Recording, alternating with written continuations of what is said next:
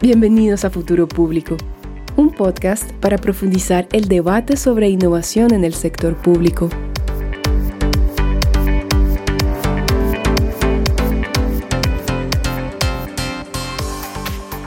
Incorporar la inteligencia artificial en el gobierno va más allá de adquirir e implementar tecnología. Requiere un esfuerzo sustantivo para movilizar valores y acuerdos que se traduzcan en políticas de cara al ciudadano.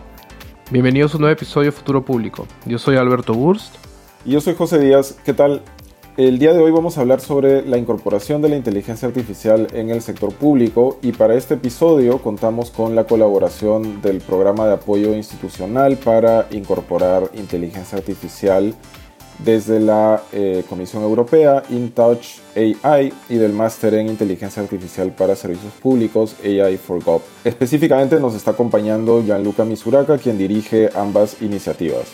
No se olviden de que nos encuentran en nuestra web como futuropublico.org y en LinkedIn como Futuro Público. Ahí encontrarán colgados los links de los episodios en las diversas plataformas de audio.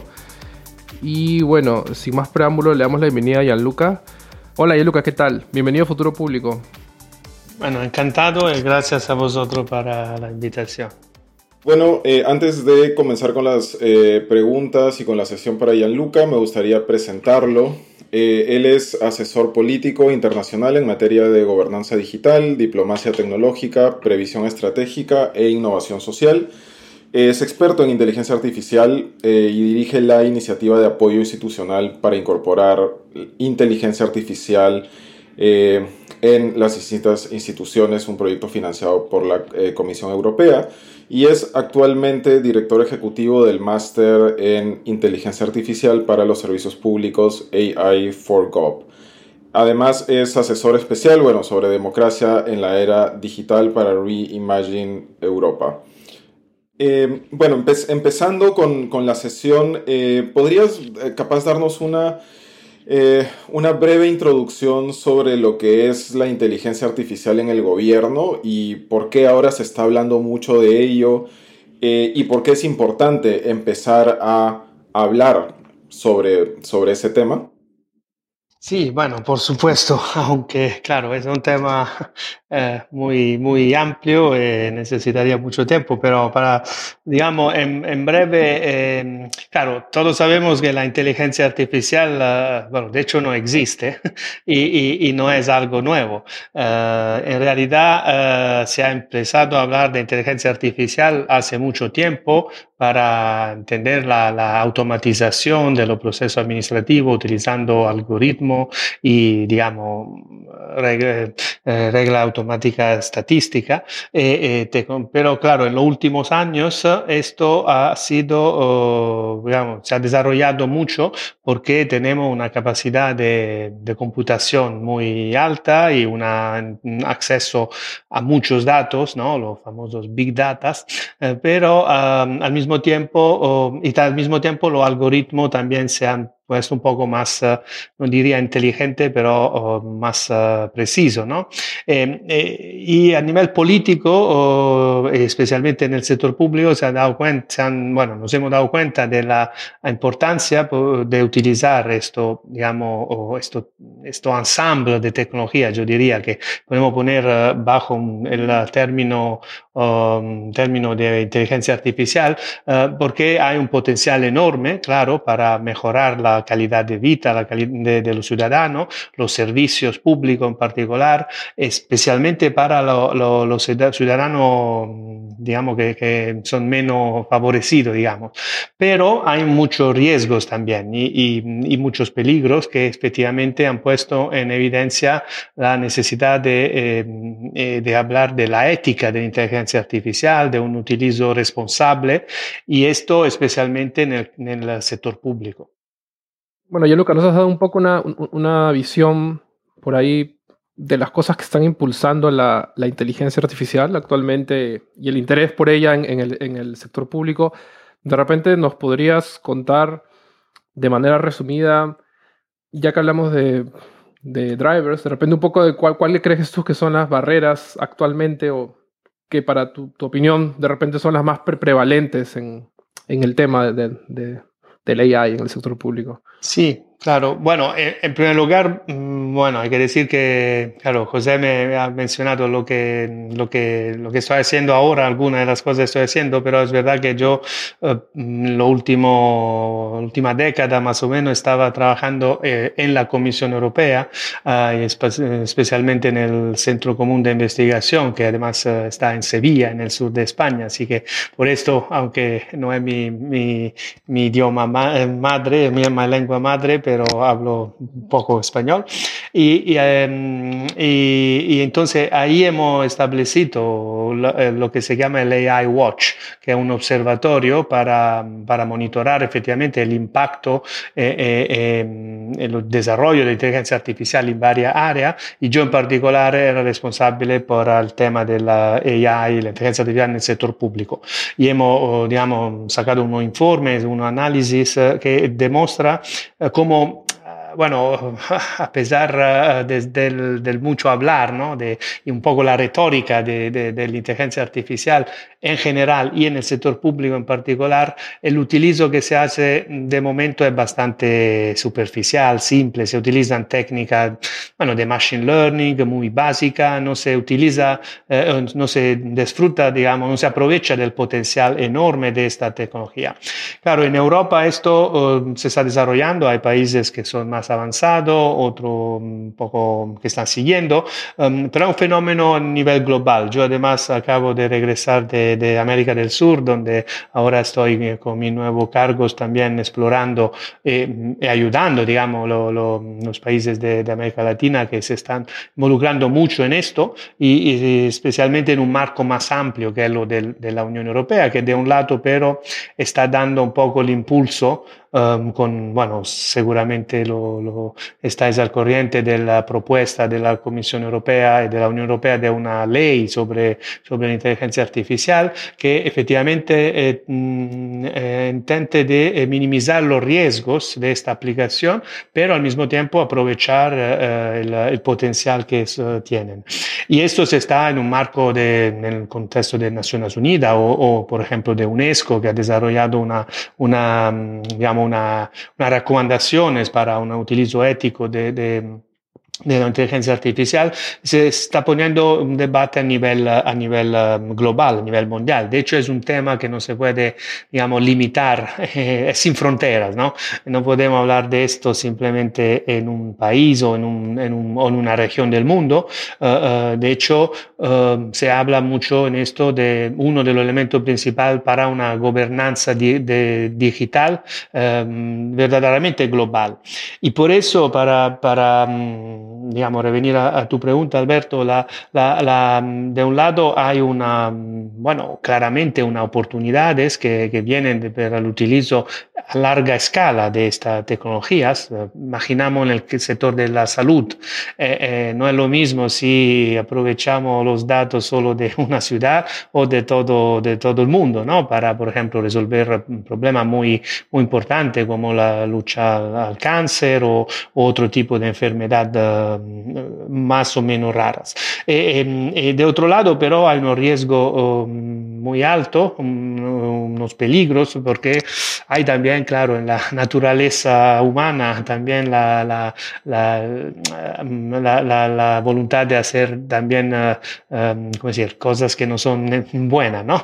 Entonces, en este caso, hay mucho oh, riesgo por uh, de cyber attack y efectivamente la, inteligencia artificial se está mucho para intentar uh, de, em, de un lado, mm, bueno, para, para guerras, ¿no? Para su, ahora, em, bueno, vemos esto, el caso de actualmente en Europa, pero en muchos países, eh, para intentar de hacer, digamos, logros que no son legales y, también simplemente, pero en una manera, digamos, no necesariamente ilegal, pero no, no ética, eh, cambiar un poco el comportamiento del usuario, uh, por ejemplo, en el caso de, también de elecciones, para que, que voten o, tengan una opinión en otra y, podemos, bueno, avanzar mucho, bueno, hablar mucho de eso. Por eso, una de las palabras clave que, que, como, que, que, decía José al principio, bajo las actividades que yo hago, es lo de la diplomacia tecnológica,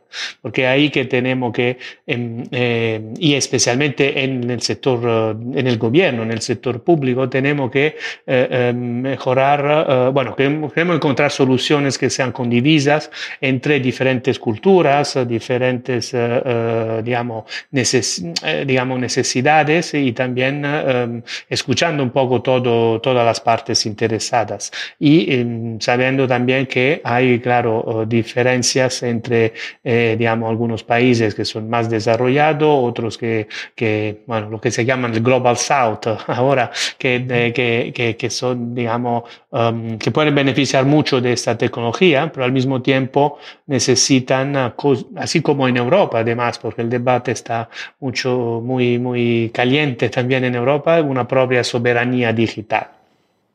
Gianluca, gracias por, por la, esta respuesta que de hecho tiene varios, varios puntos eh, interesantes. Me gustaría referirme a dos en específico como pregunta.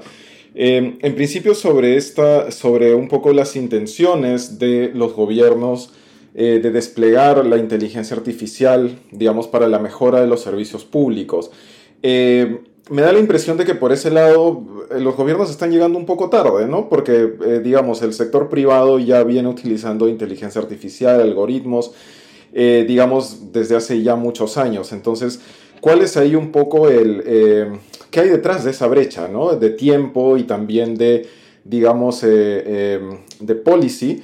Y por otro lado, mi, segunda pregunta iría hacia... has hablado sobre diplomacia tecnológica. Eh, diplomacia de la inteligencia artificial específicamente, eh, eh, ¿cuáles serían estas acciones, por ejemplo, dedicadas a, apoyar un poco esta, esta diplomacia detrás de la inteligencia artificial que países o regiones deberían tener en cuenta?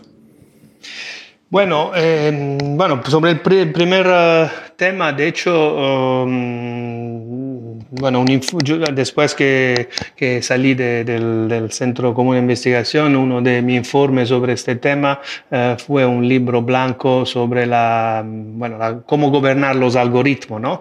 Específico para el Digital Future Society, que es una, una fundación del Mobile World Capital y que además está traducido en español, así que si vuestro, eh, digamos, eh, si, si, si, estáis interesados se puede también leer en español.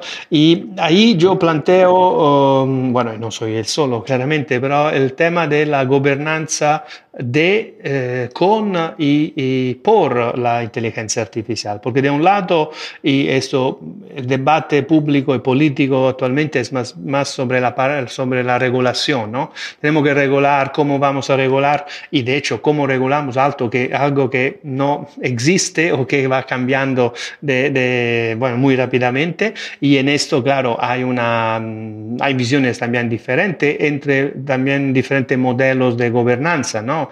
Los chinos, los Estados Unidos o, eh, Europa tienen visiones que no son necesariamente contrastantes en todo, pero que tienen un poco de mm, también visión un poco uh, diferente sobre algún aspecto específico, por ejemplo, los derechos humanos, ¿no? Eh, que si te tienen que poner tan en evidencia o se implícito en un approach antropocéntrico, ¿no? una perspectiva antropocéntrica que es la que propone la Unión Europea y de hecho el proyecto que tengo el placer de liderar ¿no? Eh, che chiamiamo in short, in breve, intouchai.eu, perché sta per International Outreach for Human Centric Artificial Intelligence, eh, eh, se, plantea exactamente de proponer la, uh, la creación de, un, de, una alianza entre los países que, mm, digamos, tienen uh, las mismas ideas, ¿no? O comparten los mismos valores, eh, eh, principalmente de, de, de, democracia, pero también de, respeto de, lo, de, lo, de los valores fundamentales de los derechos fundamentales. Y mm, promover una visión que al mismo tiempo pueda hacer una convergencia, una convergencia también a nivel regulamentar o de estándar, por ejemplo.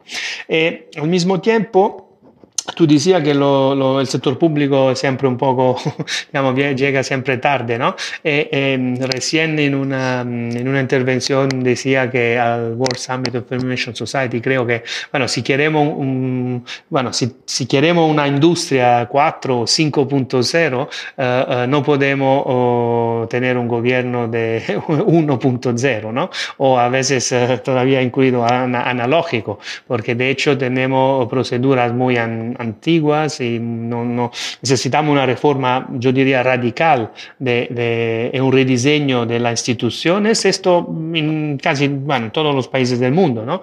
Eh, eh, hay algunos ejemplos, eh, digamos, importantes, pero en esto entra la gobernanza con la inteligencia artificial, porque como decía antes, a pesar del, del, del hecho que va de moda, ¿no? ahora si estoy haciendo, utilizando inteligencia artificial, pero al final son muchas veces eh, pilotos, ideas, eh, planes, pero no hay, digamos, un utilizo mainstream, eh, una institucionalización de esta tecnología, que claro, comporta unos cambios uh, profundos en la manera también de organizar la estructura pública que son uh, contrarios muchas veces rígidas. Entonces hay que rediseñar un poco también los procesos, rediseñar la manera uh, y plantearse una nueva manera de utilizar los datos y, la, y, los algoritmos. Aquí viene el tercer elemento, la gobernanza mm, que yo llamo by AI o por inteligencia artificial, porque eh, eh, inteligencia artificial eh, si la consideramos como una tecnología como todas las demás, bueno, tiene su pro y su, su, contra, claro, eh, sabemos que tenemos que eh, ponerla encima de los sistemas que ya existen y, mm, como adoptar este tipo de innovación. Pero la inteligencia artificial, lo que mm, también en su forma todavía sencilla, la que vivimos hoy, ¿no? porque no, todavía no estamos, estamos muy lejos de la, que, la super AI o, o la general AI de la cual se habla mucho, uh, pero que está bastante lejos de, de, de, de llegar. Uh, eh, eh, pero la posibilidad que ya se está planteando, por ejemplo, cuando hablamos de deep learning, de utilizar uh, algoritmos y sistemas de, de machine learning avanzado y que se organizan solos, sin que el humano, digamos, tenga que intervenir. Y esto puede ser uh, bueno porque, claro, podría ponernos en, en, condiciones de hacer cosas que nosotros con nuestras capacidades limitadas no podemos hacer, pero al mismo tiempo puede ser muy, muy, puede, ser muy malo, ¿no? Porque claro, si les dan capacidad de hacer cosas que no podemos controlar, no podemos hacer ni siquiera un reverse engineering, ¿no? Mm, tenemos que estar muy, muy seguros que no van en la dirección equivocada. Y, y bueno, en esto um, a lo mejor, uh, um, no sé si, si, si, ahora o después, podemos también hablar de lo que son las la necesidades de, lo, de lo del sector público en términos también de capacidades, porque esto es uno de los elementos uh, principales, porque, uh, claro, uh, sabemos bien que este tipo de, de, tecnología necesitan unos, unas competencias um, específicas y muy avanzadas, no solo en tecnología, yo diría, pero también en, en gestión de la, de la tecnología, que no siempre tenemos en el en el sector público. Ya lo que justo mencionaste esto de los valores comunes y creo que cuando uno piensa en Europa hay toda una estructura de valores eh, muy enraizada. Tú, parte de tu trabajo también es a veces irte fuera de Europa y por ahí me gustaría de repente ir aterrizando en Latinoamérica. ¿Qué, te qué, tan, ¿Qué tan, no sé si de un aspecto más, no sé si cultural o ético, ¿cómo ves, cómo ves la situación en, la región latinoamericana versus, versus Europa en, lo que es inteligencia artificial? Bueno, como decía, yo, yo, bueno, como soy italiano y vivo en España, eh, eh, ahora que me he ido a Buenos Aires, en Argentina, me sentía en casa, ¿no? Y, y, y esto demuestra cómo efectivamente hay una comunanza de valores, de, de, de, que, que es, esto es claro, ¿no? Entonces, cuando se habla de like-minded countries, eh, países, eh, bueno, yo diría todos los países de, la América del Sur son like-minded como como digamos, son afines ¿no? a, los países europeos y, digamos, a los países occidentales. De hecho, el enlace entre, en particular, Europa y, y mm, Latinoamérica se está fortaleciendo mucho, especialmente pasando para los temas digitales. De hecho, yo entre, bueno, entre varias cosas soy también asesor por, uh, bueno, que ahora se llama uh, DG INTPA, la International Partnership, antiguamente era Development and Cooperation. Eh, esto muestra también que, eh, que hay un cambio también de, de, de manera de, querer colaborar, con los países eh, emergentes y los países que, que se están desarrollando. Eh, em, y, de hecho, oh, la nueva estrategia de la Unión Europea, por ejemplo, el Global Digital Gateway o, o todo lo, proyecto como lo que yo lidero sobre la International Outreach for Human Centric AI y otros, ponen en evidencia la necesidad eh, de, em, digamos, desarrollar conjuntamente soluciones que no hay ya predefinidas no es que, digamos, en España o en Italia o cualquier país, o en Estonia, ¿no? Que tenemos la, la solución y la trasladamos, no sé, en Ecuador o, o, en Colombia o donde sea. Hay que, hay que contextualizar, hay que, em, digamos, desarrollar a partir de la competencia, que son muchas ya en estos países, en términos, eh, digamos, también de, em, bueno, de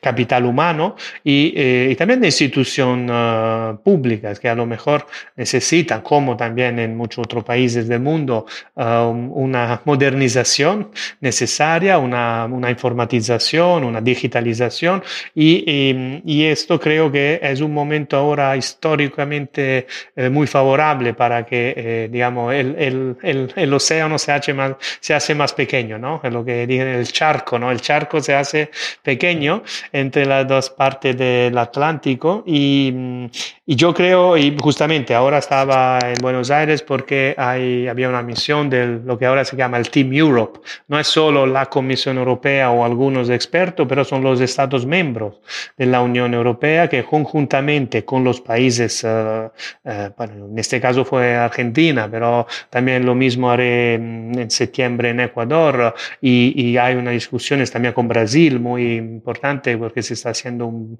una ley sobre artificial, inteligencia artificial. Eh, se está, se está razonando de manera efectivamente eh, como una región y eh, compartir experiencias, porque mucho también Europa ha que aprender de estos países eh, y al mismo tiempo crear un mercado, digamos, común, ¿no?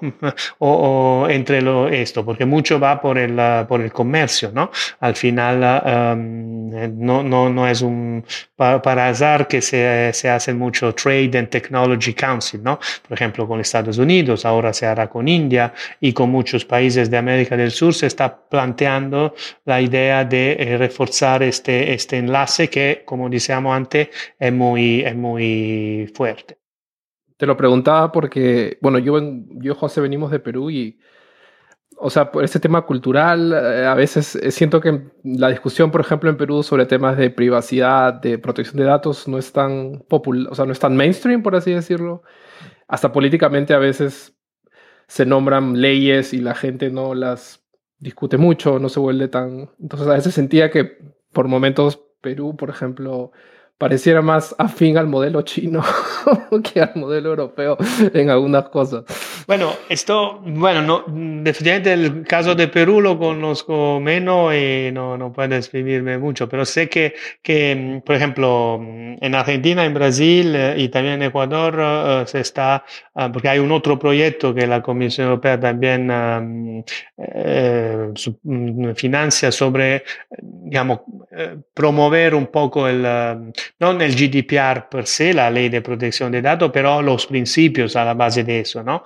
La protección de los datos, de la privacidad, de, los derechos humanos y efectivamente se está haciendo um, muchas muchas actividades también de, de, yo diría, de mm, raising awareness, ¿no? De, de, de, de, de, de, mm, eh, em, empoderamiento, ¿no? De, de, no, no formación, pero más bien para exactamente eh, que se sea, uh, la atención sea um, aumente.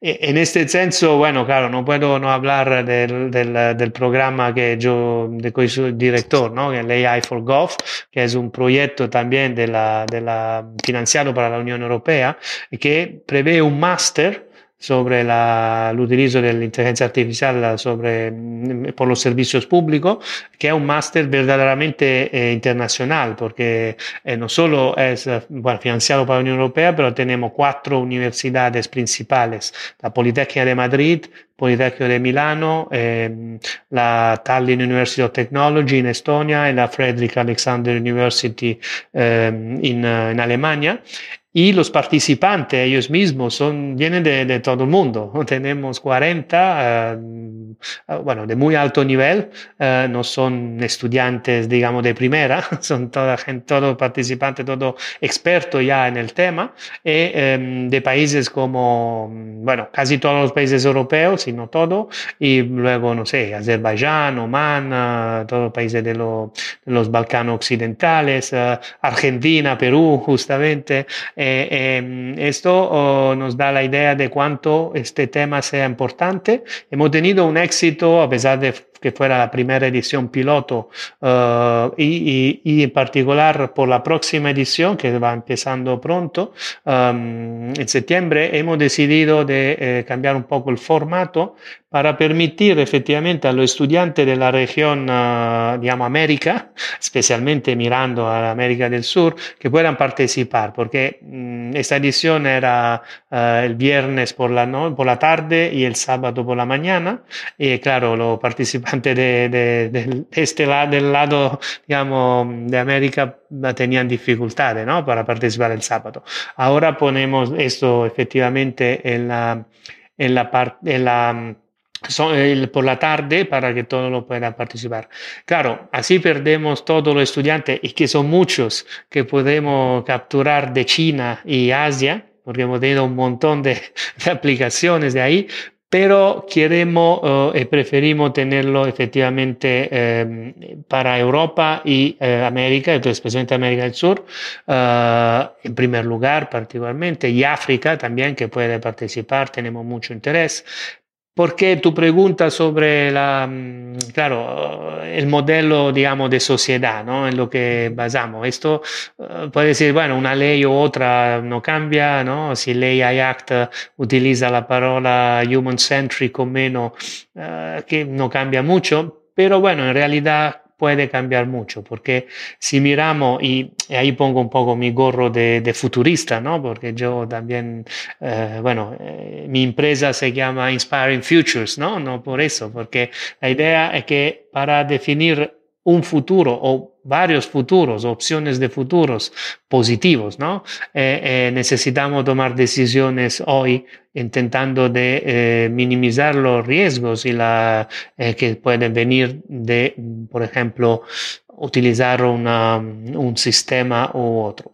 Y en esto, regresando al tema de la diplomacia tecnológica, que a mí está particularmente, eh, digamos, uh, um, eh, bueno, el cual soy uh, particularmente atacado, el, el hecho de que este año en particular estamos a una cruce vía, ¿no? a un crossroads, porque hay muchas actividades que a lo mejor digamos, los ciudadanos, la gente, digamos, que no está metida en eso, no está, no, no ni sabe y no le interesa, porque ¿qué, qué le interesa de lo que pasa en Nueva York o en Ginebra o, o, o, en la organización internacional? Pero sí que le podría interesar si de un día al otro el Internet, como lo conocemos hoy, cambia y no tenemos un Internet abierto y libre como lo que desde siempre ha sido um, y, con sus limitaciones, porque claro, el Internet, el, el World Wide Web tiene muchos límites, eh, pero ha sido una revolución en términos de la comunicación a, nivel mundial. Claro, ahora hay una propuesta de, China, claro, que es soportada para Rusia, que eh, se está discutiendo en el contexto del International Telecommunication Union y ahí sí que eh, si esta propuesta pase, eh, se podrían plantear unos cambios muy importantes eh, y esto depende también de, lo, de quién será elegido, por ejemplo, secretario general de esta organización. y también la elección son este año y hay un, candidato americano y uno ruso, por ejemplo. Eh, a lo mejor tienen visiones distintas.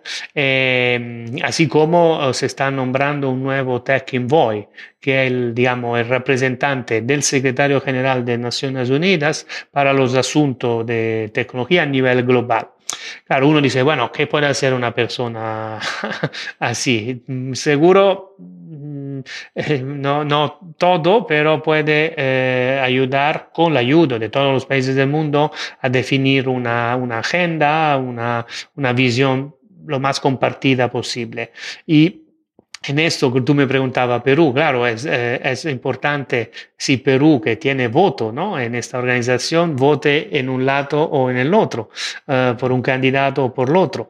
Eh, hoy mismo, uh, bueno, esta, la semana pasada uh, había en Kigali, en Ruanda, un, uno de los, bueno, un evento muy importante, que es el World Telecommunication for Development Forum, y donde se han discutido debatido muchos de estos temas.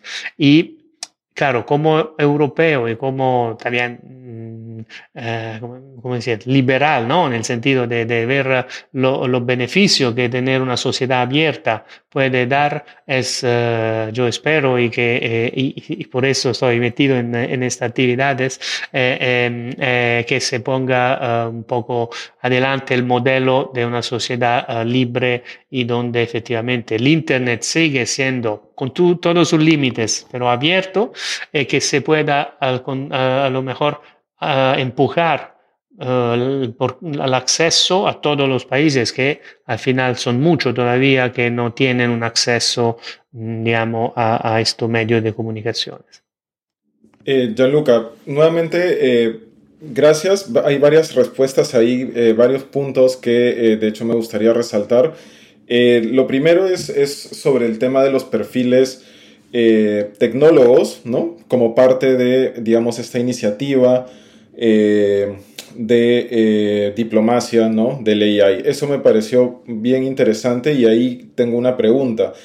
Em, claro, cuando hablamos de incorporar un poco la, eh, la inteligencia artificial en el gobierno, pero también discutir, ¿no? Entre gobiernos sobre eh, cuáles son las implicancias, los riesgos, las oportunidades.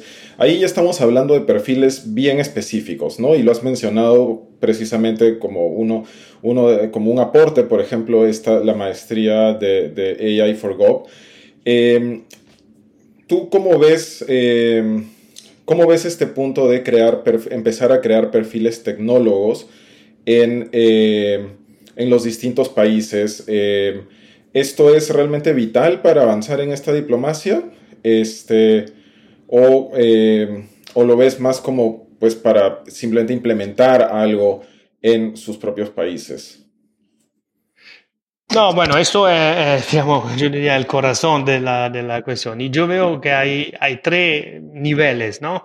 Aquí, mm, porque, bueno, no, Ah, bueno, ahora que estaba en Argentina, es muy buena amiga y compañera, estaba mm, eh, una experta finlandesa que proponía el, modelo, el programa Elements of AI, que es un programa muy interesante que se puede hacer online, es gratuito y, y mm, que también se está desarrollando en todos los idiomas del mundo, incluido en español y, también España misma está proponiendo um, uh, cursos específicos y también programa de Em, entrenamiento de los algoritmos en español, en el idioma español, porque, claro, no hay solo el inglés, ¿no? Eh, y el español se habla mucho más que, el inglés, entonces se está haciendo unos um, pases de, de, gigante ahí de un punto de vista tecnológico.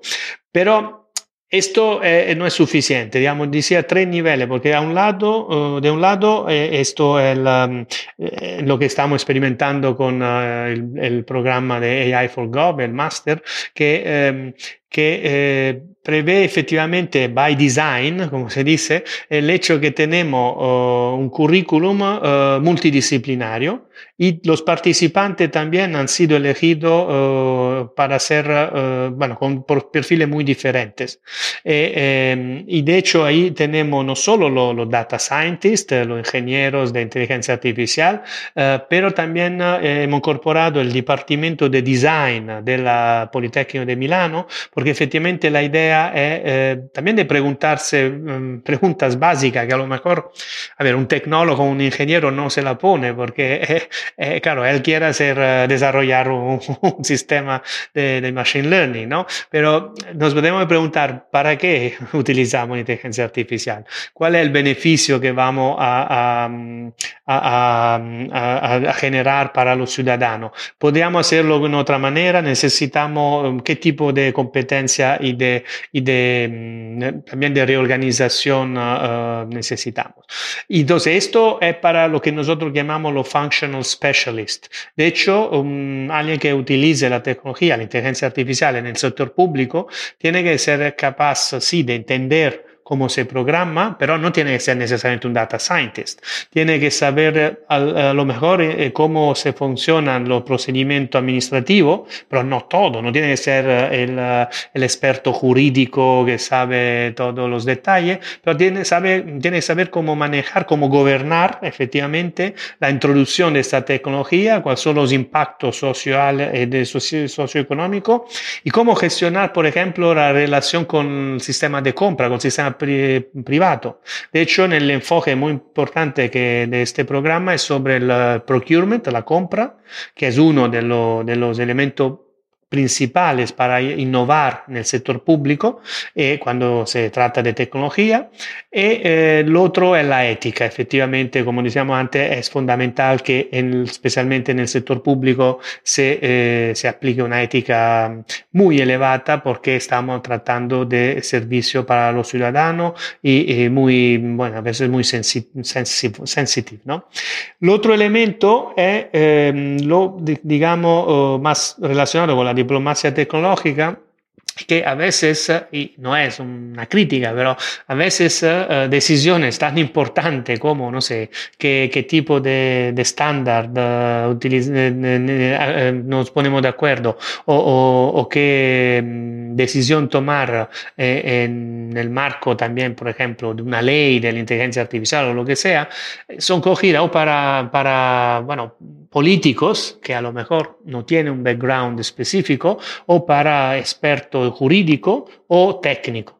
Y entonces ahí también necesitamos que eh, las competencias sean, uh, sean uh, reforzadas for, for, y también que haya una, un, bueno, un, conocimiento multidisciplinario de las varias implicaciones y, y claro, ahí también estos expertos que, están en un comitado, por ejemplo, de expertos, tendrían también que um, por si algunas preguntas uh, uh, sobre la, la, la, implicación en las decisiones que toman.